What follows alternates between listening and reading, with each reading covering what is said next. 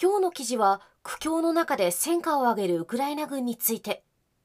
タイトルは連続撃墜される新鋭機。給与の策の急増継ぎはぎ兵器に脅かされるロシア軍。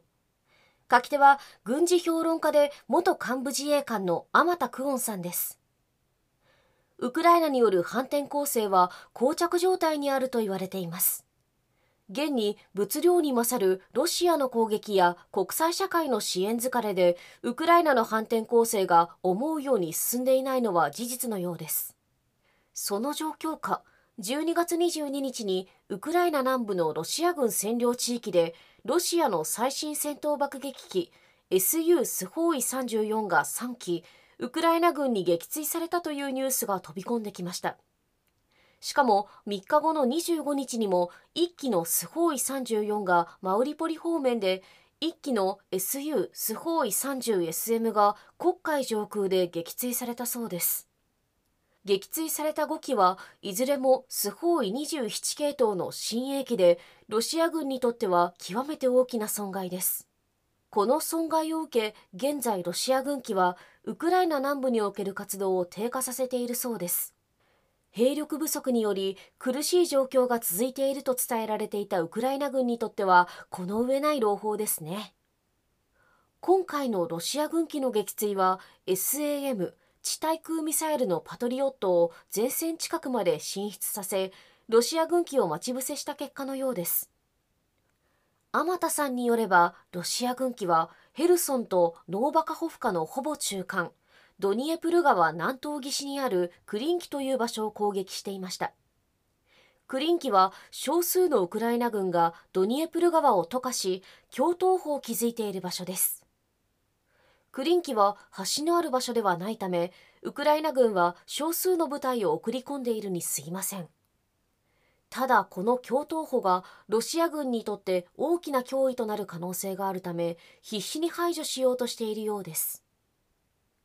クリンキを含むドニエプル川の流域はぐちゃぐちゃに泥濘化しやすいため現在はまだ車両の通行が困難です。ですが厳冬期に泥濘が凍結すれば車両の行動が容易になります。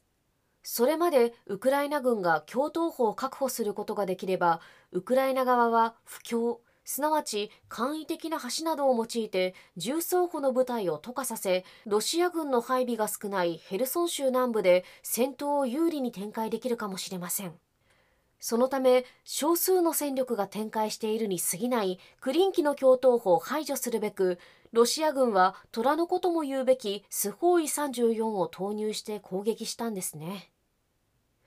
そのスホーイ34が立て続けに撃墜されたのはなぜなのでしょうか？その背景にあるのはウクライナ側の SAM 地対空ミサイルの多様化とフランケン SAM の存在があると天田さんは指摘しています。ウクライナは各国から供与を受けたため様々な種類の地対空ミサイルを保有していますしかも様々な地対空ミサイルの部品を継ぎ合わせて作った急増のフランケン SAM の存在もありさらに多様化しているようです。ウクライナは旧ソ連製やロシア製の地対空ミサイルを保有していましたがミサイル弾はすでに枯渇しています。ただミサイル弾がなくなっただけでランチャーやレーダーは残っています。そこでこういったレーダーやランチャーを活用し西側のミサイル弾を使用できるように改造したものがフランケン SAM だそうです。死体を継ぎ合わせたフランケンシュタインから来ている言葉ですね。それでは地対空ミサイルの種類が増えるとなぜロシアが困るのでしょうか？実は航空機は地対空ミサイルが使用しているレーダーを感知しレーダーに捕捉されたことをパイロットに知らせます。この時に適切に警報を発するためには脅威となるレーダーの情報がレーダー警報受信機に設定されている必要がありますがウクライナ軍の地対空ミサイルの種類が多く全てを登録することはできません。その中でヘルソンの最前線で使用されている可能性の低い地対空ミサイル。すなわち高性能のパトリオットのデータを除外したため今回の3機同時撃墜が起きたのではないかと天田さんは推測しています。確かに天田さんが言うようにキーウ攻撃に使用されるロシアの空対地ミサイルキンジャールを撃墜できるような高性能のパトリオットミサイルがヘルソンの最前線で展開されているとはロシア側も思わないでしょう。そうなればパトリオットミサイルを除外するのも当然です。レーダー警報受信機が警報を出さなければパイロットの目の前に突然ミサイルが飛来したことになりますから避けられませんよね。制裁により西側から電子機器を入手することが困難になっているロシアにとってレーダー警報受信機のデータをアップグレードするのは至難の業。